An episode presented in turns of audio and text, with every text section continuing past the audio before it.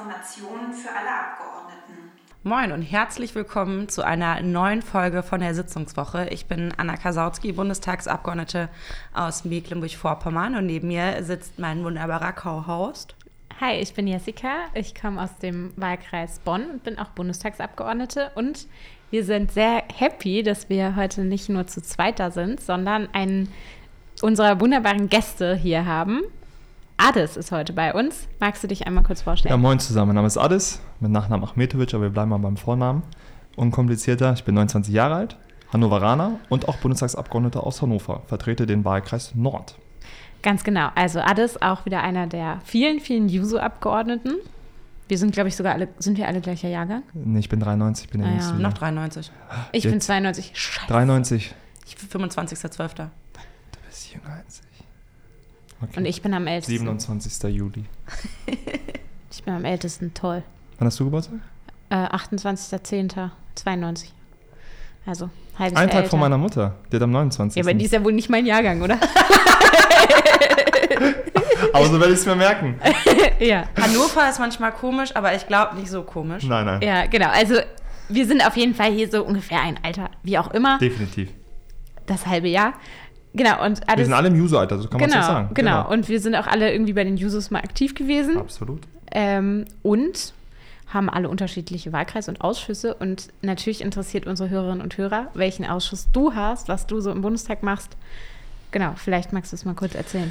Ja, sehr gerne. Ähm, ich bin im Auswärtigen Ausschuss, ähm, dort vollwertiges Mitglied und stellvertretendes Ausschussmitglied im Verteidigungsausschuss. In der Regel ist es so, dass man entweder in dem einen vollwertiges Mitglied ist oder in dem anderen. Oder man einfach zwei Vollausschüsse hat. Das stimmt, aber gerade bei den beiden, ähm, Auswärtiges und Verteidigung, weil die beide auch gleichzeitig tagen, parallel. Und wir haben uns so aufgeteilt, dass man entweder bei dem einen oder bei dem anderen. Und ich habe mich fürs Auswärtige entschieden. Bin auch sehr, sehr glücklich damit. Und im Bereich des Auswärtigen mache ich vor allem auch seit Dezember 2022, bin ich sehr dankbar für, hat die Fraktion entschieden, mich zum Obmann, also auf gut Deutsch Sprecher für den Bereich internationale Klima- und Energiepolitik zu wählen. Was heißt das? Lange Name. Ähm, die Verhandlungen zu führen aus, von parlamentarischer Seite aus, wenn es um äh, das Thema COP geht, also Weltklimakonferenz. Die diesjährige Weltklimakonferenz 28 ist in Dubai, Vereinigte Arabische Emiraten. Warum dort? Weil Asien dran ist und der Staat, der am meisten Geld liefert, bekommt dann die sogenannte COP. Deshalb war sie letztes Jahr in Ägypten, in Afrika. Ja, und wenn es darum geht, regionale Zuständigkeiten aufzuteilen, ähm, man muss sich das so vorstellen, im Auswärtigen Ausschuss hat man thematische Zuständigkeiten, wie ich eben gerade gesagt habe, Klimapolitik, Außenklimapolitik. Und ähm, regional bin ich zuständig für ähm, Mittelosteuropa und für den westlichen Balkan. Und wenn ich nicht Europa mache, dann mache ich noch Indien. Okay, das heißt, ihr habt euch im Auswärtigen Ausschuss auf der einen Seite aufgeteilt in äh, jetzt Regionen, die du gerade genannt hast, aber auch nochmal in Themen, die ihr quasi aus der Perspektive der Außenpolitik quasi dann weltweit betrachtet, oder wie? Genau so sieht es aus. Weil du kannst halt nicht jede Region abdecken und um Expertin, Experte irgendwann mal für eine Region zu werden, musst du ja auch vor Ort sein. Ja. Und ähm, um wirklich gut über den Westbalkan zu sprechen oder gut über Mittelosteuropa, das heißt Ungarn, Slowakei, Tschechien zu reden, ähm, musst du halt vor Ort sein, um auch da parlamentarische Kontakte aufbauen zu können, Zivilgesellschaft kennenzulernen. Ähm, und da kannst du halt nicht in jedem Thema ähm, wirklich drin sein oder auch nicht in jeder Region. Und deshalb ist diese regionale Aufteilung ziemlich gut und sehr hilfreich. Ähm, und wenn es zum Beispiel eine Frage gibt zu Südamerika, dann weiß ich ganz genau, an wen ich weiterleite.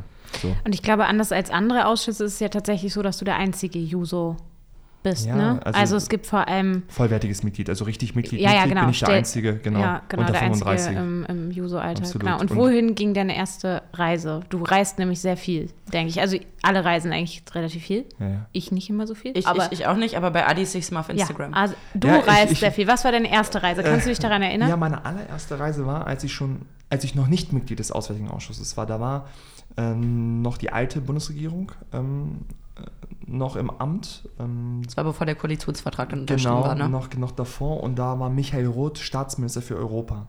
Und er hat seine Abschlussreise in Bosnien-Herzegowina gemacht, weil es im Jahr 2021 im Dezember ziemlich, ziemlich große Spannungen gab. Zum Teil hat manche nationalistischen Kräfte dort mit Krieg gedroht. Und viele wissen ja, 1992 bis 1995 gab es einen bitterbösen Krieg nach dem Zerfall Jugoslawiens in Kroatien, dann auch in Bosnien-Herzegowina. Und Geschichte war kurz davor, sich wirklich zu wiederholen. Man hat äh, mit der Abspaltung des Landes gerechnet und dann sind wir da hingereist, um da ein bisschen für Entspannung zu sorgen. Und ähm, ich war erstmal nur noch stiller Beobachter und habe dann nach dieser Reise gemerkt, okay, ich korrigiere meine Ausschusswahl. Ich habe nämlich am Anfang was anderes gewählt, weil man mir auch so ein bisschen gesagt hat, hm, erste Periode, du bist so jung, bist du dir sicher, dass du dir das zutraust? Ich will nicht sagen, wer mir das gesagt hat, aber jemand aus der SPD-Bundestagsfraktion hat mich gefragt, ob ich mir das zutrauen würde. Mhm. Und nach dieser Reise wusste ich, ja, ich traue es mir zu, beziehungsweise ich habe Lust drauf und ich brenne für das Thema. Ja. Und dann habe ich diese Ausschusswahl nochmal umgeändert und Gott sei Dank bin ich damit reingerutscht. Ja, voll gut. Ja. Ich habe noch mal ganz kurz, ich hänge ich häng äh, noch, noch ein kleines bisschen an, an, an, an der Themenaufteilung. Du bist jetzt für Klimapolitik zuständig im Auswärtigen und beispielsweise für den Westbalkan. Wenn jetzt irgendwie was kommt zu Klimapolitik in Südamerika, sticht dann quasi der Mensch, der die regionale Zuständigkeit oder, oder arbeitet ihr dann einfach zusammen? Wir arbeiten zusammen. Okay. Ähm, ergibt sich doch da, ganz gut. Genau, das ist die Theorie. So, okay. nein, nein, nein, nein, das ist so. Kann, nein, hört auf jetzt, das wirkt dann immer so. Nein, nein, wirklich, das, das funktioniert. ja, das wir, also vielleicht um das so zu sagen, wir wollen hier schon immer realistische Einblicke geben. Genau. Also Nein, also natürlich beißt sich das auch manchmal klar, aber, nein, aber wir arbeiten trotzdem wirklich ähm, gut zusammen. Im Auswärtigen funktioniert das sehr, sehr gut, muss ich ganz ähm, ehrlich sagen. Da gibt es keine großartigen irgendwie äh, Zuständigkeits- ähm, oder Kompetenzstreitereien. Das funktioniert sehr gut, was das, das Thematische angeht, weil nicht alles immer gleich öffentlich wird. Ne? Also muss auch sein, deshalb, da wo nicht viel äh, öffentliche Aufmerksamkeit ist, da gibt es auch in der Regel kein Gerangel. Ne? Ihr wisst, wie das ist. Und bei Südamerika, äh, und ja, bei Südamerika ähm, ist es so, dass ich jetzt im Mai meine erste Südamerika-Reise beginnen werde, äh, starten werde oder machen werde in Brasilien zusammen mit Gabriele Heinrich, das ist die stellvertretende Fraktionsvorsitzende für den ganzen Themenbereich Entwicklungszusammenarbeit, Verteidigung, Menschenrechte und Auswärtiges.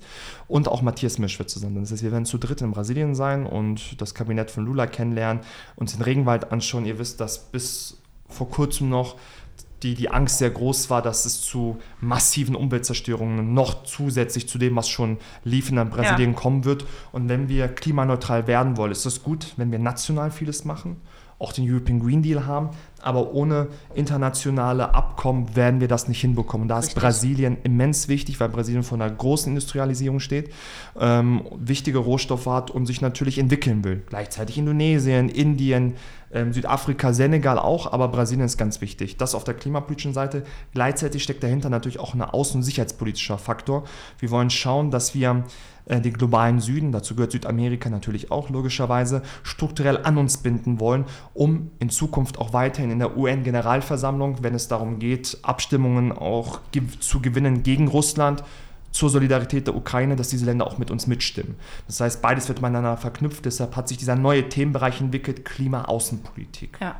Und, mhm. und, ein kleiner Fun-Fact: In Brasilien, äh, ja, da gibt es die Regenwälder, aber ganz viele davon sind tatsächlich auch Moorregenwälder. Das wollte ich an der Stelle nur noch Das ist doch dein Thema, oder? Da äh, gibt es Torfschichten, äh, die wir erhalten. Vielleicht solltest müssen. du mitfahren. Da solltest gesagt. du vielleicht mitfahren und uns etwas zu ähm, Moor erzählen. Du, ich kann, ich kann gern, also nicht, nicht jetzt, weil der Podcast nicht so lang ist, aber ich kann dir sehr gerne mal einen Impulsvortrag über Moore halten. Das, äh, ich glaube, das aus, solltest du dir das, das kann ich aus dem Steg Das werde ich tun. Das solltest du dir nochmal gönnen, auf ja, jeden Fall. Ja. Ich. Und was auch das Besondere bei eurem Ausschuss ist, ist ja, dass wenn wir jetzt Reisen machen, äh, Dienstreisen oder so, dann muss immer das Auswärt, der Auswärtige Ausschuss, der Sprecher, das immer genehmigen. Echt? Mhm. Ja, nicht, dass ihr sonst was da macht, ne? Ja, ja. Nein, Na, doch, immer. Warst du schon mal auf einer Ausschussreise? Nee, Jessica? ich war ja nicht, äh, ich war bisher noch nicht auf einer Ausschussreise, sondern ich bin ja an die polnisch-belarussische Grenze gefahren. Ja. Sozusagen. Ja, mit Hakan war das, ne? Mit Hakan, mhm. Riemen und, und Lars Castellucci. Genau, und äh, das war sozusagen eine Einzelgruppendienstreise und dann muss man das immer extra beantragen ja. und das muss dann nochmal genehmigt mhm. werden. Genau, und das ist ja, wie ich auch jetzt zuletzt wieder festgestellt habe, immer nicht so einfach, mhm. diese ganzen Genehmigungsverfahren und so. Aber gut, auf der anderen Seite habt ihr natürlich so ein bisschen die, die Blick ja. darauf, wie wir als SPD-Fraktion in der, im Außen sozusagen wirken. Ne? Ja, also im besten Fall. Es, es, hat nichts mit Kontrolle oder so zu tun, jetzt für die Hörerinnen und Hörer, ja. sondern ähm, einfach nur, dass man Bescheid weiß, sich gegenseitig informiert, weil wenn dort was geäußert wird, wird dann in der Regel dann, wenn man Verbindungen aufgebaut hat, bilateraler Natur, dann auch gefragt, sag mal, was, was, was passiert denn da? Oder seid ihr informiert darüber? Und ich glaube, das hat auch ein bisschen was mit Informationsfluss zu tun, aber ich verstehe schon, das ist schon ein bisschen aufwendig, aber diesen Aufwand habe ich auch, ich muss auch immer zwei Unterschriften einsammeln, auch wenn ich äh, Mitglied AA bin, müssen zwei immer unterzeichnen. Das ist, wie, wie ich fuchsig werde, wenn irgendwie andere Bundestagsabgeordnete meinen, in meinem Wahlkreis irgendwas machen zu müssen, irgendwie eine Veranstaltung oder ein Unternehmensbesuch oder so. Und wenn ich davon nichts weiß und ich werde darauf angesprochen, bin ich halt auch so. Äh, äh, ja, richtig. Aber auf der anderen Seite finde ich immer so ein bisschen, aber das ist insgesamt ein größeres Problem, würde ich sagen, auch mit Berichterstattungen.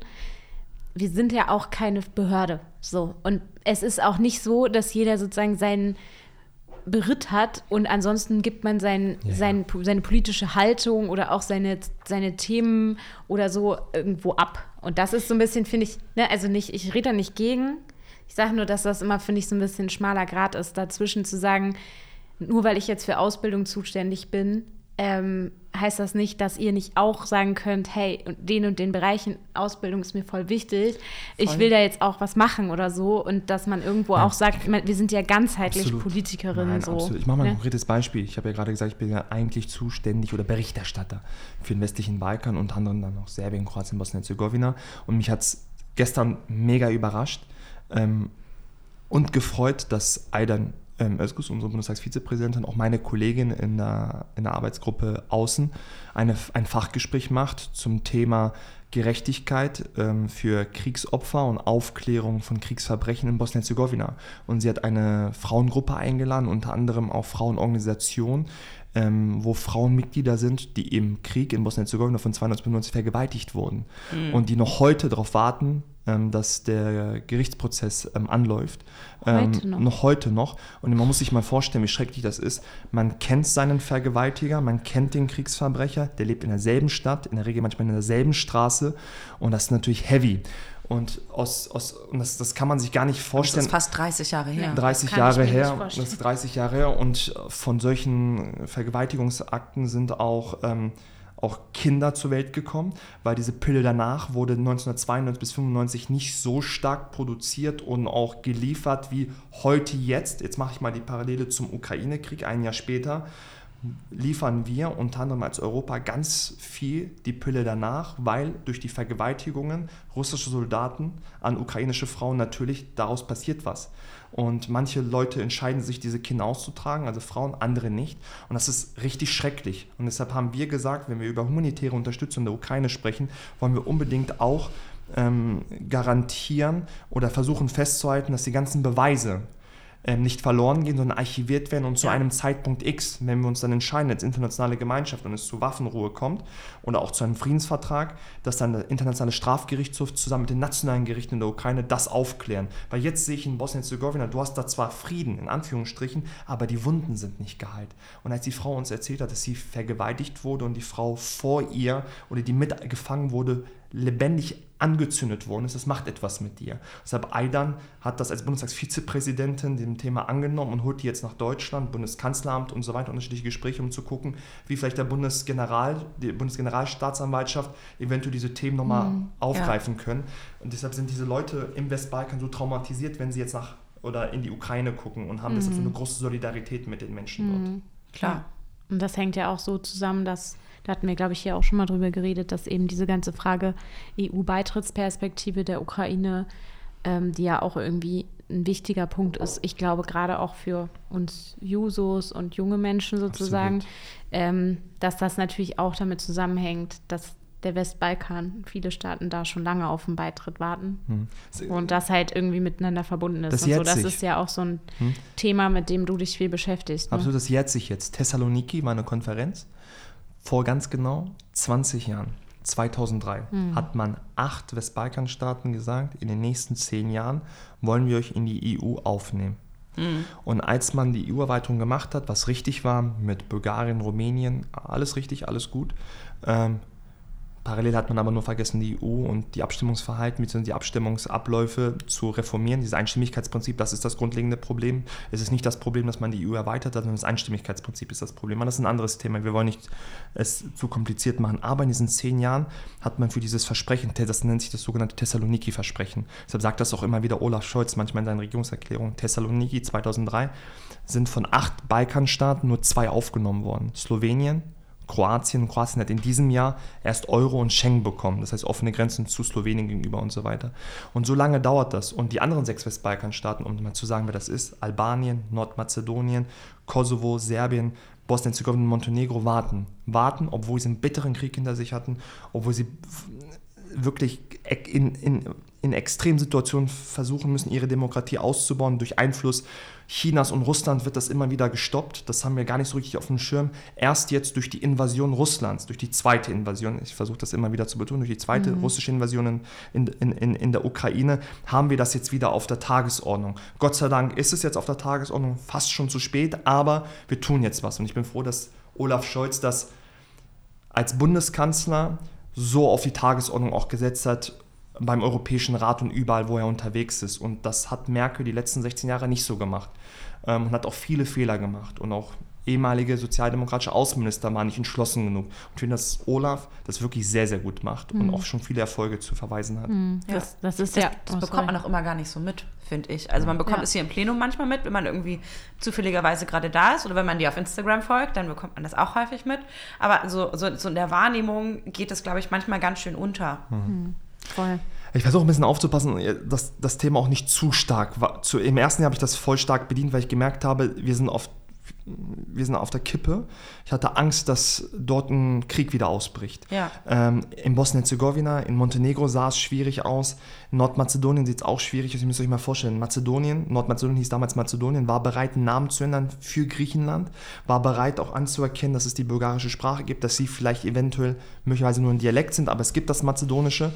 Und man hat ihnen zugesichert, wenn sie all das verändern, ihren Landesnamen verändern, das ein Landesnamen, das hat ja was mit Identität zu tun, mhm. kriegen sie den NATO-Beitritt und die EU-Beitrittsverhandlungen starten. Nicht der, nicht der Eintritt in die EU, sondern nur die Verhandlungen starten. Das dauert dann nochmal Jahre. Haben sie am Ende nur NATO-Beitritt bekommen und ähm, Verhandlungen für die EU nicht, sondern hat Bulgarien gesagt, Veto. Und dadurch entwickeln sich natürlich wieder oder werden stärker die rechten Kräfte, nationalistischen Kräfte. Russland mischt da voll mit, unterstützt da die Rechtsaußenkräfte. Das heißt, wir verspielen das so ein bisschen. Und wenn wir ganz ehrlich sind, Westbalkan steht ja häufig auch so im, in so einem Volksmunde sagt man ja so viel Problem, immer Chaos. Wenn man so zurückguckt in der Geschichte, ist entweder das Chaos oder es ist ein organisierter Chaos aber dass man sagt, es ist stabil, es ist Wohlstand, es ist Aufbruch, es hat nie so eine positive Konnotation. Ja. Mhm. Und das ist schade. Ähm, und da muss man halt echt drauf achten und auch versuchen, auch das Positive herauszustellen. Im Westbalkan gibt es total schöne Ecken und kluge Menschen, Leute, die Bock auf EU haben, Bock auf Europa, Bock auf transatlantische Partnerschaft und so. Aber es ist häufig negativ konnotiert. Zum Teil gerecht und zum Teil auch ungerecht. Warum denkst du, dass du das jetzt nicht mehr so in den Fokus stellen sollte? ich für mich ein bisschen, habe das ein bisschen jetzt zurückgefahren, ähm, weil ich, sage ich euch ganz offen auch, ähm, auch ein bisschen Druck aus dem Wahlkreis gekriegt habe. Ähm, da macht der Jugo-Jugo-Politik. Das heißt, da wurde meine Aktivität, meine außenpolitische Aktivität im Westbalkan ähm, ähm, ähm, runtergebrochen beziehungsweise in Verbindung gebracht mit meinem Background. Und das will ich eigentlich gar nicht. Ich bin deutscher Außenpolitiker und ich wurde gefragt, kann ich so sagen, weil kein anderer Westbalkan machen wollte in der AG Außen, der SPD-Fraktion, wollte einfach keiner.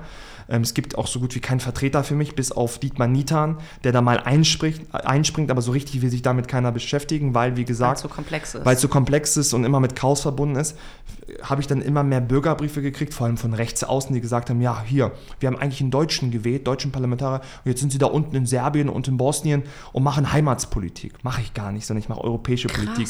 Ja, das, das aber das finde ich auch heftig. Mhm. Also davon darfst, also darfst ja, du dich auch nicht beeinflussen lassen oder absolut. beeindrucken lassen. Oder oder? Hast du recht, aber man muss es trotzdem im Balance halten zueinander. Deshalb bin ich jetzt auch froh und wir sind ja in diesem Podcast, wir wollen ja auch ein bisschen hinter den Kulissen mhm. gucken, auch froh, dass ich jetzt auch zusätzlich dieses, diesen ganzen Themenbereich IKE, also internationale Klimaenergiepolitik habe, weil ich es jetzt noch besser verbinden kann. Ja. Ähm, European Green Deal, ähm, die, die ganzen Westbalkanstaaten, die ganzen Kohlekraftwerke, die dort gibt, machen genauso viel Dreck wie alle EU-Kohlekraftwerke zusammen. Das muss man sich mal Ach, auf der krass. Zunge zergehen lassen. Ja, also wir können European Green Deal so viel machen, wie wir wollen. Wenn wir die sechs Westbalkanstaaten nicht mit reinnehmen und dort die Energietransformation nicht bekommen, werden wir in Europa nicht klimaneutral.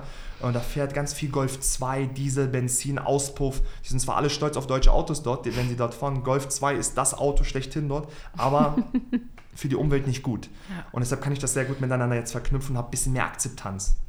Kannst du, wenn, wenn, wenn Leute Bock haben, sich irgendwie in dieses Thema so ein bisschen reinzuarbeiten, weil du hast schon Mhm. gesagt, es ist irgendwie ein ziemliches Chaos und es ist äh, äh, total komplex. Und wenn ich jetzt sage, hey, ich habe Bock, mich irgendwie damit auseinanderzusetzen, hast du irgendwie einen Tipp, irgendwie, ob es ein Podcast ist oder eine Doku oder ein Buch, irgendwas, wo du sagst, hey, wenn, wenn man sich so einarbeiten will, das ist irgendwie so was ganz Gutes, um erstmal einen Überblick zu bekommen. Es gibt eine gute, also erstmal muss man sich mit der Geschichte auseinandersetzen.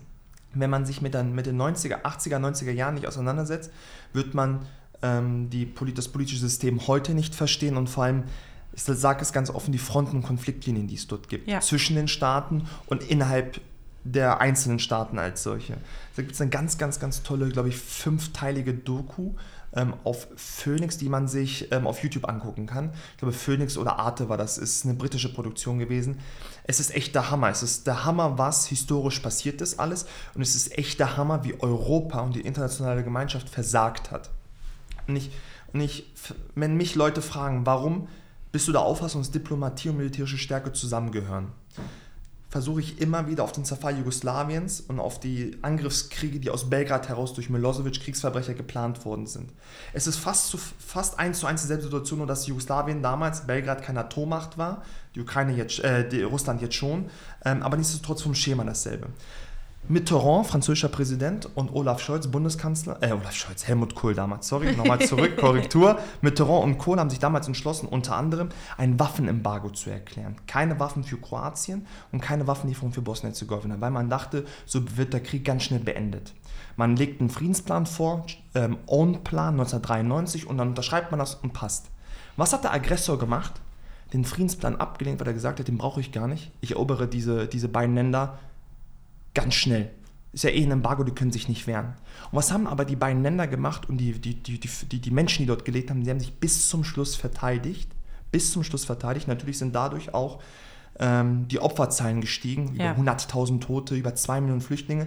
Aber trotzdem haben sie es nicht geschafft, in diesem, ähm, in diesem vorgegebenen Kriegsziel, so drei bis sechs Monate, beide Länder einzunehmen. Aus Belgrad heraus Kroatien und Bosnien-Herzegowina. Dann hat man gemerkt, die Opferzahlen steigen, die Menschen Völkerrecht, Selbstverteidigung greifen dazu. Dann hat man sich am Ende entschlossen, doch Waffen zu liefern, weil Bill Clinton Deutschland, Frankreich und Co. und Großbritannien gezwungen hat dazu, mehr oder weniger, nachdem die Republikaner verloren haben, 94, 93, 94.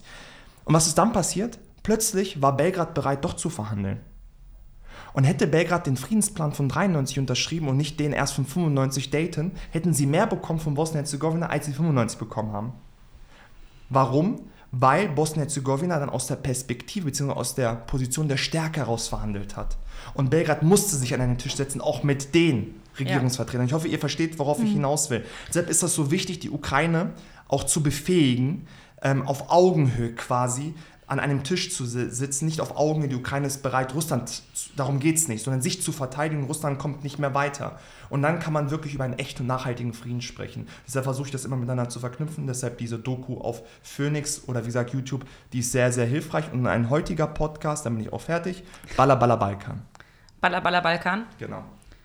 Okay. Also ich finde es ich mega krass, so viele Parallelen man irgendwie auch zum, zum Krieg in der Ukraine ziehen kann, zum Angriffskrieg Russlands. Wir hatten ja auch heute die Regierungserklärung von Olaf Scholz zu einem Jahr Zeitenwende äh, im Plenum, wo er irgendwie auch nochmal klar gemacht hat, ähm, wie, wie wir als Deutschland vorgehen, wie irgendwie auch die, die äh, Linie der Regierung da ist. Ähm, ich fand es teilweise ganz schön krass, was irgendwie da so aus anderen Fraktionen kam. Aber gut, so, so blöd das klingt, mittlerweile überrascht mich das gar nicht mehr so, was irgendwie aus AfD und leider auch von Teilen der Linken kommt. Ja, also das, was von Teilen der Linken kommt, muss man schon sagen, ist schon, ist schon eine Heftigkeit, die, die ich krass finde. Aber was ich auch, ich weiß nicht, wie ihr das beurteilt, ist vielleicht auch gar nicht so leicht zu, zu bewerten, aber was ich auch nicht gut finde, wenn man sich jetzt mal so die Debatten anguckt, auch jetzt dieser Sitzungswoche rund um diese Themen, um, das Thema äh, völkerrechtswidriger Angriffskrieg, dann wird jetzt immer wieder darauf Bezug genommen, auf diesen beknackten Brief von, von, von Sarah Wagenknecht und Alice Schwarzer. Und ich habe einfach so das Gefühl, man gibt diesem Thema so viel Raum. Und deswegen, ich persönlich habe dazu öffentlich eigentlich fast noch gar nichts gesagt, Ja, weil es für mich einfach, ich denke mir einfach so, nee, die haben diese Aufmerksamkeit nicht verdient mit ihrer Putin-Propaganda, die die da verbreiten, mit ihrer äh, wirklich perfiden, mit ihrem perfiden Narrativ von irgendeinem Frieden, den es nur gibt, wenn Putin aufhört. Also es gibt Frieden, wenn Putin damit aufhört, äh, diesen Krieg zu führen. So, Ich- ich das hab- ist einfach so. Ich habe da auch äh, mit einer Kollegin von den Linken drüber geredet, die solidarisch an der Seite der Ukraine und der Ukrainerinnen und Ukrainer steht. Ähm, und äh, die da auch überhaupt nicht happy ist, ähm, wie irgendwie auch ihre Fraktion, ihre Partei nach außen wahrgenommen wird und was die auch für Debatten führen innerhalb von der Partei. Das hat man denen heute auch angemerkt, finde ich, dass da Äh, so ein paar richtig wütend geworden sind, ne? ja, Weil man das halt mal benannt hatte. Ja, ne, aber ich, ich, ich wollte sagen, auch, auch da gibt es, leider ist es augenscheinlich nicht die Mehrheitsmeinung so, äh, aber auch da gibt es vereinzelte Leute, die, die mir an der Stelle wirklich leid tun, weil die da echt korrekt sind. Die aber halt auch nur gesagt hat, sie findet es ganz, ganz furchtbar, wie vielen Talkshows äh, Ja. Sarah Wagenknecht auch sitzt und dass sie immer, immer quasi Raum bekommt, um ihren Mist auch zu verbreiten. ja. Und die, und die Propaganda da, das ist so übel. Die Linke hat ja heute einen Antrag gestellt, einen Zusatzpunkt 2 zu dem Thema Regierungserklärung, ein Jahr Zeitenwende und hat für eine Verhandlungsinitiative eingefordert Deutschlands. Und ich durfte heute dazu reden und ich habe wirklich versucht, mich ernsthaft mit dem Antrag zu, äh, zu befassen, dem ganzen Antrag, dem Antrag auch eine Chance zu geben. Und ich habe den dann auch ähm, auseinandergenommen in den Sinnabschnitten, habe gesagt, was ich gut finde, weil es wichtig ist, ähm, denen auch eine Rücken, Rückendeckung zu geben, die eigentlich anders denken als Sarah Wagenknecht.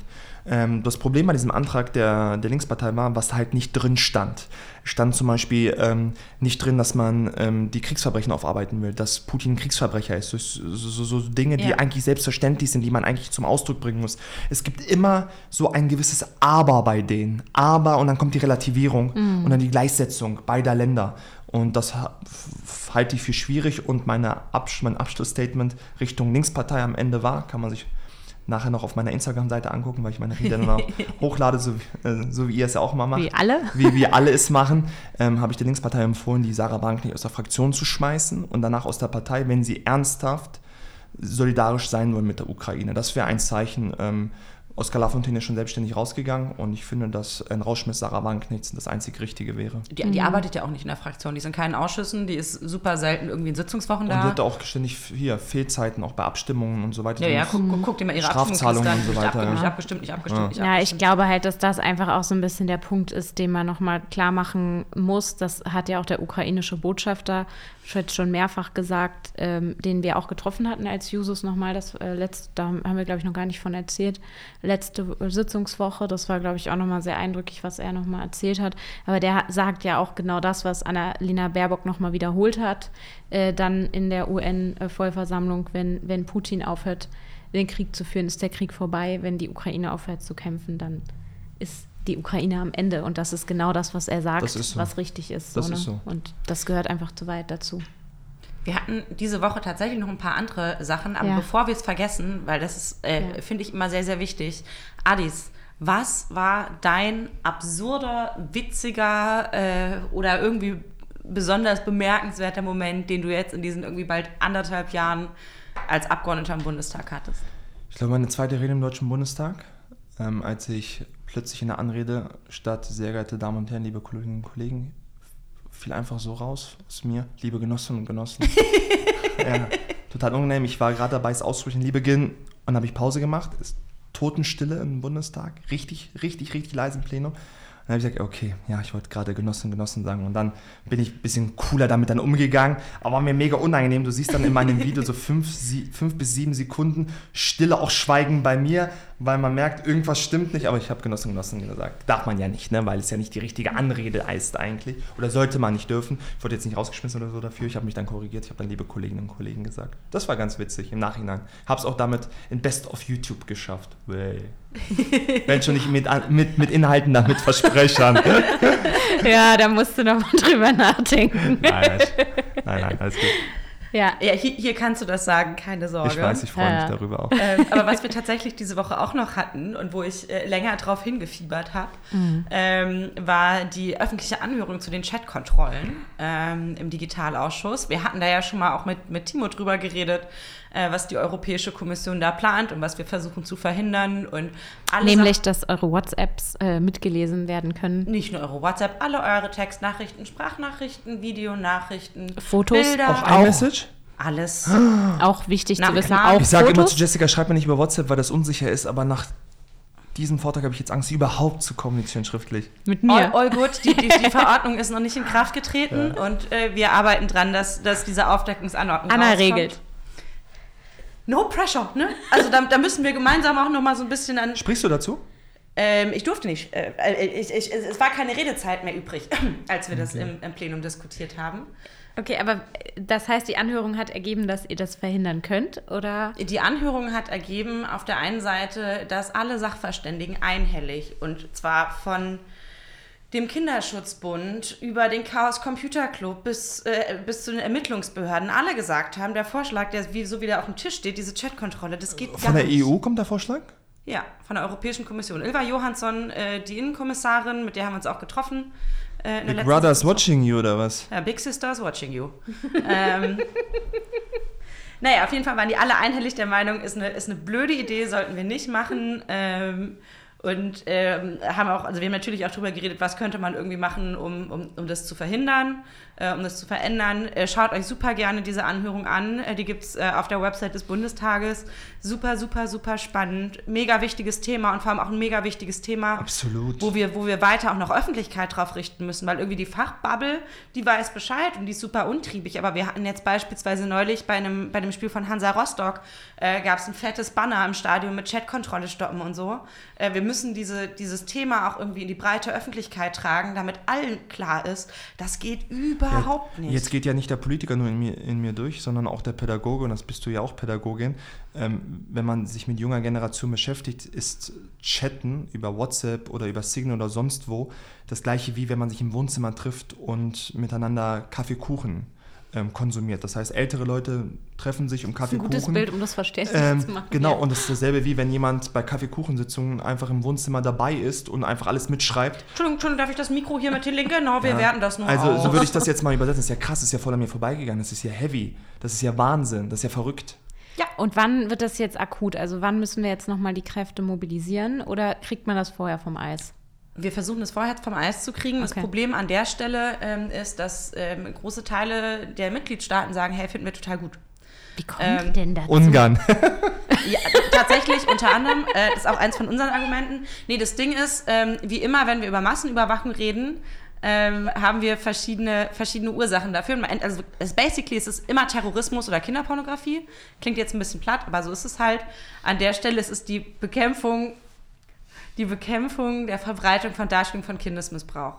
Ähm, Das, das verstehe ich als Argument, aber man muss doch gucken, dass man das. Verhältnismäßigkeit, Grundrechte, da gibt es sowas, das finden wir gut. Naja, also wir, wir arbeiten gerade an, äh, daran, dass die Bundesregierung sich einheitlich positioniert. Ähm, Wer muss die Stellungnahme schreiben dazu? Ist das Bundesverkehrsministerium? Bei Digitales? Innenministerium. In, Innenministerium, okay. Ähm, und die sind in der Ressortabstimmung. Also die reden auch miteinander, Familie in Digitales. Ähm, ist mega viel. Schaut euch auf jeden Fall diese Anhörung an. Ähm, Ne, so kann man Innenpolitik, Europapolitik und Außenpolitik miteinander verbinden. Das hängt ja alles miteinander Und zusammen. Digitalpolitik. Digitalpolitik auch, nicht. nein, ganz im Gegenteil. Ähm, ich wollte euch bewusst zum Schluss ähm, erwähnen, weil das äh, Gedächtnis sich das Letzte und Erste natürlich am besten merkt. wir, wir bleiben auf jeden Fall weiter dran. Es ist noch ganz viel mehr passiert diese Woche, aber unsere Zeit ist schon wieder um. Ganz genau, aber wir versprechen, dass wir nächste Ihr habt Woche... zu lange geredet. ja, ja, alles. Mm. Nein, nein, nicht was. Aber Genau. ihr wolltet doch ein bisschen hören, was ich mache. Ja, voll. Nein, Okay. ich, ich, es war echt super spannend. Danke dir, dass du hier warst. Ähm, und wir hören uns in zwei Wochen wieder.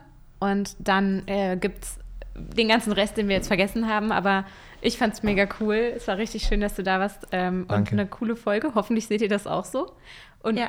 Ich würde sagen, wir sagen äh, Tschüss und bis in zwei Wochen. Genau, und es ist nicht nur der, äh, die Folge vorbei, sondern auch der Karneval, Gott sei Dank. Und deswegen würde ich sagen, Haus der Rheinland. Ciao, ciao.